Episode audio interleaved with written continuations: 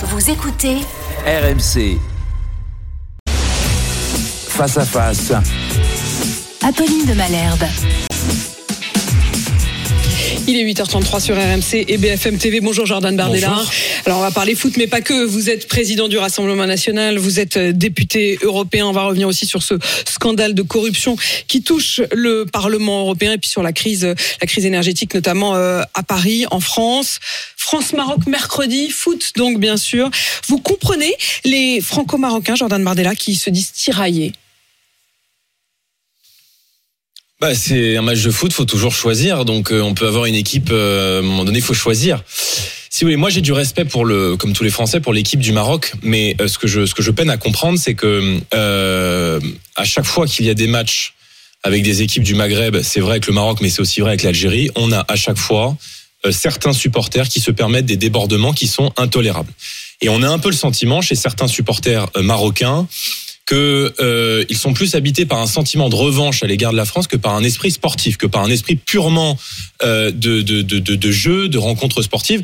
Et ça, c'est dommageable. C'est dommageable parce que euh, à chaque fois, il y a des heures. Ces heures, il faut les condamner. Je vous rappelle qu'il y a eu 40 policiers qui ont été blessés ces derniers jours à la suite du match entre la France et entre le Portugal pardon et euh, le Maroc soir. que euh, parmi ces 40 policiers, il y a un policier à Lille qui a eu le tympan, euh, le tympan euh, euh, euh, détérioré. Donc ces débordements sont absolument inadmissibles. Et moi, je crains encore une fois qu'il y ait évidemment des débordements euh, mercredi soir. Vous craignez des débordements mercredi soir, on va y revenir. Ça, c'est sur, euh, c'est sur le plan, je dirais, de la, la sécurité. Mais moi, ma question, c'était aussi sur ce côté euh, être, avoir le cœur tiraillé, c'est-à-dire ceux qui disent ce matin, ils étaient nombreux sur RMC, qui disent bah voilà, moi, je veux pas choisir entre papa et maman, quoi. Non. Et donc, du coup, j'ai du, j'ai du mal à choisir de quel côté je vais être pour le camp de mercredi soir. Est-ce que ça, vous le comprenez? non mais ça c'est la richesse du sport. Hmm. Ça c'est la richesse de de de de de, de, com- de compétition sportive. C'est pas ça le sujet. Euh, on Vous peut leur être tiraillé. pas de la France, mais on peut être Ouais. tiraillé. Enfin, on parle d'un match de foot. hein. On peut être tiraillé sans euh, casser, sans euh, détruire des vitrines, sans lancer des cocktails Molotov sur les forces de l'ordre. Et on peut, si vous voulez, être tiraillé sans se comporter en France comme le ressortissant d'un État étranger. Est-ce que vous imaginez au Maroc, en Algérie, des dizaines, des centaines, des milliers de supporters français, à chaque fois qu'il y a une rencontre sportive avec la France, euh, se balader dans les rues, hurler, euh, casser les vitrines, s'en prendre aux forces de l'ordre, ça ne nous viendrait même pas à l'esprit. Donc oui, il y a un problème aujourd'hui avec euh, des, des, des gens qui sont nés en France, euh, et pour paraphraser euh, Max Gallo, dont, dont, dont l'âme est ici, mais qui sont incontestablement d'ailleurs, c'est-à-dire des gens qui se comportent en France comme s'ils étaient vous euh, des Marocains ou des Vous Algériens. feriez quoi, vous, Jordan Bardella, en prévision de mercredi soir Vous feriez quoi Bah D'abord, il faut mettre, euh, il faut s'assurer que les, le dispositif de sécurité, notamment sur les, les grandes avenues, je pense évidemment euh, aux Champs Élysées, est respecté. Mais on paye là encore. Euh, 30 ans d'échec de la politique d'immigration et notamment d'assimilation. Quand vous avez une génération qui est arrivée à l'âge adulte, qui a 20, 25, 30 ans et qui se comporte en France avec tout ce qu'a pu offrir la France euh, à la famille, la scolarité, l'accueil, la prise en charge et qui se comporte comme le ressortissant d'un État étranger en exprimant en permanence un sentiment de revanche, euh, peut-être lié à notre histoire coloniale à l'égard de la France, euh, oui, il, y a aujourd'hui une fracture dans notre société. Donc, euh, euh, ce qui Quand vous se passe. peut-être lié à notre à notre histoire euh, coloniale. Euh, Est-ce que vous sous-entendez que que peut-être il y a quelque chose que vous comprenez dans dans une forme de, de cœur brisé, dans une forme de de, de rage, de Est-ce que vous quand vous dites ça, je vous ai rarement entendu dire ça, peut-être lié à notre histoire coloniale. C'est-à-dire que il y a une partie de vous qui les comprend? Ah, certainement pas. Euh, mais je dis que depuis, depuis que certains sont enfants, on leur a expliqué que la France avait toujours mal fait, qu'il C'est fallait qui se repentir. Qui Bon, Qui ce sont euh, les manuels scolaires, ce sont un certain nombre d'enseignants, ce sont une grande partie de la classe politique, notamment à gauche, euh, SOS Racisme, le Parti Socialiste, qui a enfermé euh, ces Français issus de l'immigration dans une repentance euh, communautariste et dans une haine à l'égard de la France. Vous savez, euh, euh, Alain Finkielkraut, dans L'identité malheureuse, parle de l'oïcophobie, c'est-à-dire la haine de la maison mère. Or, on a biberonné aujourd'hui toute une génération de Français issus de l'immigration à la haine de la France, à la haine de la République française. Moi, je ne crois pas, comme Emmanuel Macron, que la colonisation ait été un crime contre l'humanité. Mais en disant cela, Emmanuel Macron a cherché à flatter les communautaristes et a cherché à attirer, en réalité, euh, un électorat issu des, issu des banlieues. Alain Finkielkraut qui a dit euh, justement après les, les débordements, la francophobie s'installe en France. Vous reprenez ce mot Mais francophobie bien sûr qu'elle s'installe en France. Quand vous voyez qu'il y a des quartiers entiers, il faut aller lire ce qui a marqué sur les murs d'un certain nombre de cités en France. Quand des policiers sont attaqués tous les jours, je rappelle qu'il y a une agression gratuite toutes les 44 secondes dans notre pays et que toutes les 20 minutes, un policier est blessé dans notre pays en France. C'est pas le policier en soi qui est blessé, c'est pas le père ou la mère de famille, c'est la France qui est attaquée, c'est la République française qui est visée. Et donc je pense qu'il faut faire évidemment respecter euh, la France. Et ça, ça passe incontestablement par l'arrêt de cette immigration massive qui est menée dans notre pays depuis 30 ans et qui en réalité en 30 ans a fragmenté complètement notre pays. Et en même temps, et en même temps, quand je vous écoute, Jordan Bardella, ou quand je vous lis en, euh, plus précisément, et en l'occurrence quand je vous lis sur Twitter, je me dis que vous leur faites pas beaucoup de place et que vous êtes un peu ingrat. Quand vous voyez un quand même un Chouameni, aimable ce matin. bah parce qu'un Chouameni qui a quand même marqué un but magnifique, premier but euh, de l'équipe euh, samedi soir, et vous n'avez pas un mot pour lui. C'est-à-dire qu'après le match, vous dites merci Olivier Giroud, merci Didier Deschamps, merci l'équipe de France. On est en 2000, l'aventure continue. Non mais Madame de Malherbe, je suis pas journaliste sportif. Euh, j'ai remercié toute l'équipe de France, euh, son sélectionneur, et j'ai fait une petite mention spéciale. deux, quoi. Et j'ai fait une petite mention spéciale à Olivier Giroud parce que Olivier Giroud a été, euh, de l'avis de tous les commentateurs, il est celui qui a mis le but décisif. Mais je félicite tout le monde. Et euh, quand c'est Kylian Mbappé qui met un doublé face à la Pologne, eh bien mon tweet et ma mention spéciale va à Kylian Mbappé. Moi, je suis pour. euh, Donc c'est- vraiment complètement par hasard qu'il n'y a pas Aurélien Chouameni qui est. oui, à moins que vous me prêtiez des, des je sais pas, des Non, mais pensées je sais pas. subliminales. Je me dis, il y a deux Mais buts, moi, vrai je que vous en souhaite- choisissez un des deux. Quoi. Je souhaite, oui, parce que c'est le buteur décisif. Tous les commentateurs sportifs euh, le disent d'ailleurs. Chouameni est aussi euh, commis aussi une faute, qui a entraîné le, qui a entraîné un penalty. Mais euh, si vous voulez, je pense que ce qu'on vit en ce moment euh, aujourd'hui avec la Coupe du Monde, c'est aussi une parenthèse dans la vie des Français. C'est-à-dire dans un contexte qui est de plus en plus difficile, où les gens ont de plus en plus de mal à boucler les fins de mois, à boucler les factures d'énergie. C'est vrai que euh, cette, euh, ce- cet enthousiasme qui est créé par l'équipe de France, c'est évidemment une parenthèse agréable dans la vie des Français. Et moi, j'espère évidemment que nous allons remporter cette Coupe du Monde. que nous allons remporter cette Coupe du Monde, mais je reviens quand même sur euh, la composition de l'équipe. Je voudrais que vous écoutiez les propos d'Éric Zemmour, qui était invité de BFM hier. Il y a une différence donc entre, entre des gens qui viennent d'origine différente, ce qui a toujours été le cas en France. Les plus grands joueurs, euh, Raymond Coppa était fils d'immigrés polonais, Platini, fils d'immigrés italiens, etc. Et le fait qu'il y ait 8, 9 joueurs euh, euh, d'origine africaine, de couleur noire, euh, dans l'équipe. C'est pas la même chose. Si vous aviez 9 joueurs blancs dans l'équipe sénégalaise, je pense que les Sénégalais s'interrogeraient. Et donc vous Si- considérez qu'il y a un déséquilibre aujourd'hui dans l'équipe de aujourd'hui, je pense qu'il y a un équilibre assez subtil d'ailleurs, euh, mais il faut que simplement que l'équipe re- ressemble au pays, tout bêtement. Il faut des quotas dans l'équipe de France. Non, moi je, je rentre pas là-dedans. Euh, je pense que les, je suis pas le plus grand spécialiste du foot. Je l'ai été pendant très longtemps. Je ne le suis plus. Euh, si les joueurs ont été sélectionnés, c'est parce qu'ils sont compétents et qu'ils le méritent. Euh, je pense que être français, ça n'est pas une couleur de peau. C'est un état d'esprit finalement. C'est une attitude. Euh, c'est un acte d'amour à l'égard du pays qui euh, nous a vu grandir ou qui nous a accueillis quand on est issu euh, issu de l'immigration. Et je me permets de, de vous rappeler que il y a eu. je suis désolé d'en venir là, mais je reviens d'outre-mer. Et euh, en outre-mer, le Rassemblement national est arrivé en tête euh, lors des dernières élections présidentielles. Et j'étais moi-même à Mayotte et à la Réunion. Marine Le Pen a réalisé 60% des voix lors de l'élection présidentielle. Quand vous avez des Français euh, euh, qui vivent aujourd'hui en outre-mer, qui placent le Rassemblement national en tête, c'est que euh, il y a cet acte d'amour qui se fait indépendamment de la couleur de peau, indépendamment de la culture, euh, des coutumes, parce que euh, être français, c'est une attitude, c'est un état d'esprit, ça n'est pas une couleur euh, de peau. Et merci de me permettre de, euh, de le rappeler. Euh, il y a eu par le passé dans l'équipe de France euh, des gens qui ne chantaient pas la Marseillaise. Aujourd'hui, les 11 titulaires de l'équipe de France chantent la Marseillaise, et je pense que c'est ce qu'il faut en retenir. Et donc c'est la seule chose qui compte euh, à vos yeux, Jordan Bardella, euh, ce matin. Oui. Euh, 8h41, je voudrais qu'on puisse euh, aussi évoquer ce scandale euh, qui arrive euh, au Parlement. Vous êtes vous-même euh, parlementaire euh, européen. Pas mis en cause. Hein. Non, non, Oui, pas oui. du tout mis en cause. Il n'y a aucun Merci. Français d'ailleurs qui soit euh, mis en cause, mais l'enquête, euh, disent-ils, euh, continue. Vous aviez des soupçons, vous vous étiez dit déjà, bah tiens, euh, euh, un tel ou une telle, ils sont quand même très pro-Qatar, c'est un peu louche. Oui. Enfin, il y a des votes euh, du groupe socialiste au Parlement européen qui sont extrêmement étranges. Euh, Quand le groupe socialiste, qui est quand même historiquement le camp de la défense des travailleurs, hein, je dis historiquement parce qu'aujourd'hui c'est plus totalement vrai, qui euh, prend position en expliquant que le Qatar euh, est euh, le chef de file de la défense des droits des travailleurs euh, dans le monde, alors même que euh, il y aurait, d'après vos confrères, 6500 ouvriers qui sont morts sur les chantiers de la Coupe du Monde parce que là-bas les travailleurs sont traités comme des esclaves, oui, ça pose question. En vérité, l'Union européenne, depuis maintenant plusieurs années, s'érige en modèle de vertu et donne des leçons de morale et des leçons de droits de l'homme à la terre entière. On s'aperçoit aujourd'hui qu'elle est présumée corrompue jusqu'à son plus haut niveau. C'est pas la première fois d'ailleurs, et pour moi ces révélations ne sont pas très, pas très étonnantes qu'on voit euh, le, le Qatar mettre en place une stratégie d'influence, voire de corruption à l'égard de la classe politique française ou européenne. Je rappelle que euh, euh, notamment Monsieur Malbruno, qui est, qui est journaliste, avait publié un livre Qui, qui a publié plusieurs enquêtes hein, sur très le, cher le Qatar. Et, euh, et Qatar Papers dans lequel il, il pointe les liens de corruption entre euh, cet État qui est une dictature islamiste et un certain nombre de responsables politiques. Et je rappelle quand même que là, la vice-présidente, quand même, la vice-présidente du Parlement européen est euh, derrière les barreaux au moment où on se parle. Elle a été prise en flagrant délit, 600 000 euros euh, en liquide. Euh, encore une fois, est-ce que c'est des choses Vous n'avez jamais été approché, vous? Non.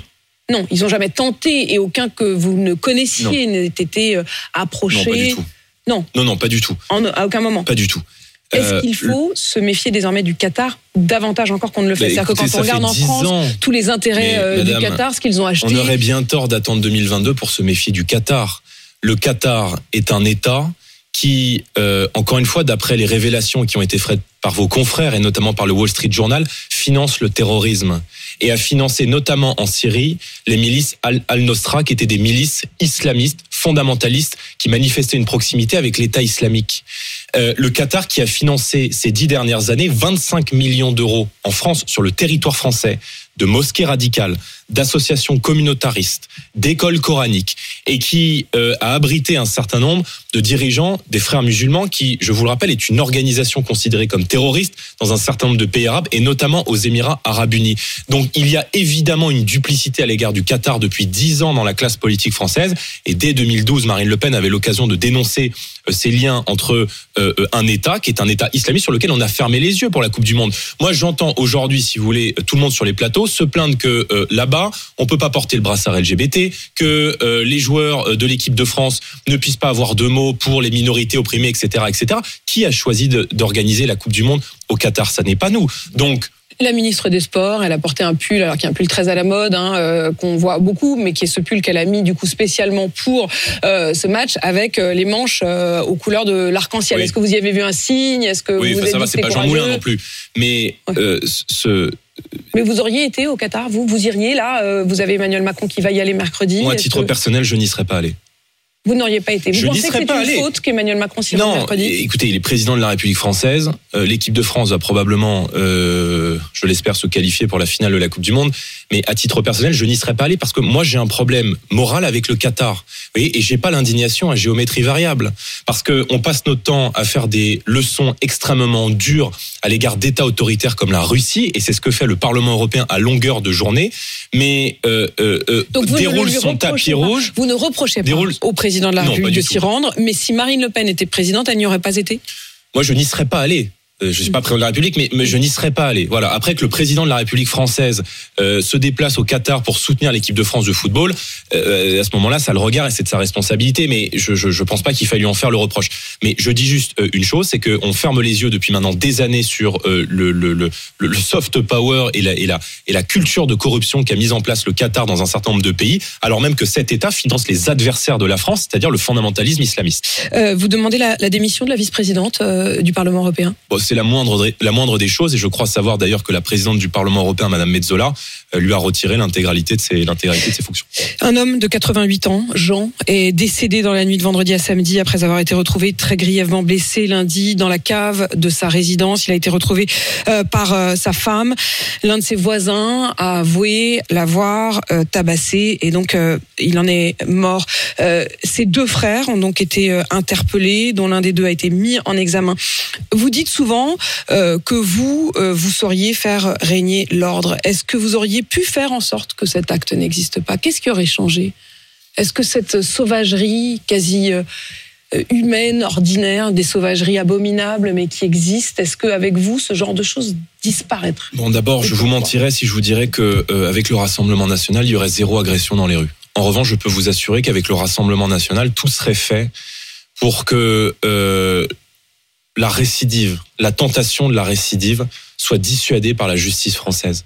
Euh, il y a une agression gratuite toutes les 44 secondes dans notre pays. Et ces faits, comme euh, a pu euh, le subir Jean, ne sont pas des faits isolés, ce ne sont pas des faits divers, ce sont des faits de société et même des faits de civilisation, parce qu'une grande partie de cette violence est importée sur notre sol. La quasi-totalité de euh, cette délinquance de rue, de ces faits de délinquance et de criminalité est liée directement à notre politique d'immigration. Je veux bien qu'on tourne autour du pot hein, pendant des frères. mois et des années et des France. années. Oui, ils sont euh, oui. Ils vivaient avec leur mère. euh, D'accord. ils- Issus aussi de l'immigration, on peut refaire le film des années et des années, mais euh, il y a un lien aujourd'hui entre euh, cette politique d'immigration complètement anarchique qui est menée sur notre sol, l'acquisition aussi automatique de la nationalité, et notamment le droit du sol. Je reviens d'un territoire à Mayotte, qui est, pardon d'y revenir, un territoire français qui a choisi par quatre reprises d'appartenir à la République française. Là-bas, vous avez euh, 50% de la population qui est clandestine. Ce sont des Comoriens. Et on voit tous les jours des gangs se balader avec des machettes, agresser les Français dans les rues, couper les mains des enfants dans les bus scolaires, sans Mais que je vois pas le personne rapport entre ne ce qui s'est passé dans la cave de Beson et ce qui se passe à Mayotte. Et parce que euh, c'était exactement la même violence qui s'exprime. C'est exactement la même impunité de la justice qui s'exprime. Nous, nous défendons un tour de Qu'est-ce vis en matière que pénale. D'abord, un, violent ah, je pense que une ah oui, je pense qu'une grande partie, je dis pas que tous les clandestins sont étrangers, mais je dis que euh, la carte de l'immigration est exactement la carte de l'insécurité et de la violence dans notre pays. Tout le Mais monde le dit. On est à Paris aujourd'hui. sont, sont, sont, nés- sont nés en 75, France, hein. oui, dont un est récidiviste connu des services de police. Donc si c'est pas l'immigration, c'est la justice qui est défaillante. Donc un, il faut un tour de vis en matière pénale. Il faut euh, supprimer les remises automatiques de peine. Il faut rétablir des peines planchées. Il faut créer de nouvelles places de prison. Ça n'a pas été fait. Il faut expulser les délinquants et criminels étrangers. On paye aujourd'hui, pardon, la suppression de la double peine par Nicolas Sarkozy qui nous empêche d'expulser les délinquants et criminels étrangers. La France accepte Mais- mais ce qu'aucun autre pays Jordan du monde accepterait. euh, le ministre de l'Intérieur souhaite rétablir la double peine. Oui, bah, très bien. Non mais très bien. Mais je veux dire, le ministre de l'Intérieur, lequel? Parce que euh, Quoi, lequel bah, ça veut dire que le lundi, il nous explique qu'il n'y a pas de lien entre l'immigration et l'insécurité. Le mardi, il est dans un commissariat à Marseille en nous expliquant que la moitié des interpellés sont issus de l'immigration. Et le euh, mercredi, devant une commission de- d'enquête vous, il y a parlementaire plusieurs au Gérald Sénat, Darmanin, quoi. mais Il y a- oui, il y a un Gérald Darmanin qui est euh, opportuniste et qui euh, probablement voit la prochaine élection présidentielle arriver et se dit que c'est peut-être son tour. Moi, euh, je pense que euh, on n'enrayera pas la spirale de la violence dans notre pays si on n'arrête pas l'immigration, si on ne maîtrise pas les flux. Et euh, c'est l'occasion euh, de, de, de rappeler que euh, euh, Emmanuel Macron a battu tous les records d'immigration dans notre pays. Nous accueillons chaque année l'équivalent de deux fois la ville de Bordeaux de manière légale, plus les 900 000 clandestins qui sont présents sur le territoire. Donc il faut organiser le traitement de l'asile dans les ambassades et dans les consulats des pays de départ. Et puis il faut une politique d'immigration. Jordan Bardella, ferme. il y a beaucoup plus 2000, dissuasive. 2000 enfants qui dorment dans la rue en France. Euh, ce matin, on avait des températures négatives quasiment dans tous les départements. Est-ce qu'il faut les mettre à l'abri? Évidemment qu'il faut les mettre à l'abri. Est-ce qu'il faut que la France mette davantage de places d'accueil? Oui, mais la France. Est-ce que vous faites, comme euh, les acteurs de la solidarité, un appel ce matin à ce que ces 2000 enfants ne dorment pas dans la nuit, dans la rue?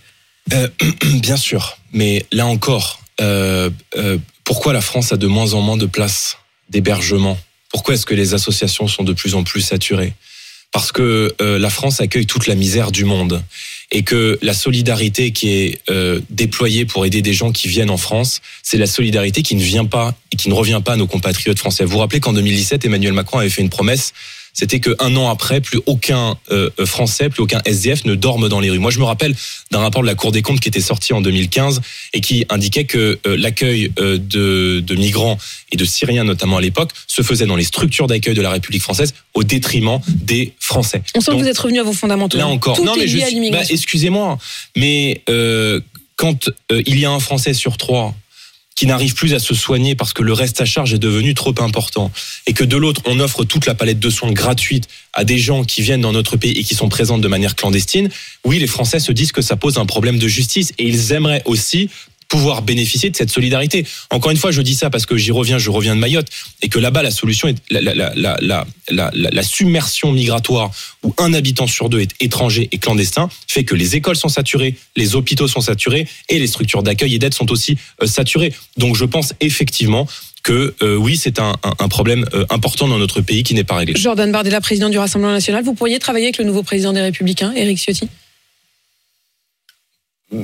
Moi, je pense que LR est, une anomalie aujourd'hui. LR a fait 4% des voix lors de la dernière élection présidentielle et LR devrait être membre de la majorité présidentielle d'Emmanuel Macron. Quand on refuse de voter les motions de censure, quand euh, un certain nombre de ses candidats, Monsieur Pradier, qui était candidat à la primaire, n'avait pas de candidat en marche contre lui lors du premier tour des élections législatives, ce qui veut donc dire qu'il y a aujourd'hui une porosité entre les Républicains et euh, Emmanuel Macron, qui probablement euh, ne- n'attire pas l'approbation de, de militants LR, de patriotes sincères de LR, à Mais qui moi Éric je tends la Ciotti, main. mais Éric Ciotti Mais, mais Éric Ciotti, quand on lui a demandé de choisir aux élections régionales entre euh, au second tour le candidat du Rassemblement national, Thierry Mariani, qui est un ancien ministre de Nicolas Sarkozy, et Renaud Muselier, le candidat d'Emmanuel Macron, il a voté pour le candidat d'Emmanuel Macron et fait voter pour le candidat d'Emmanuel Macron.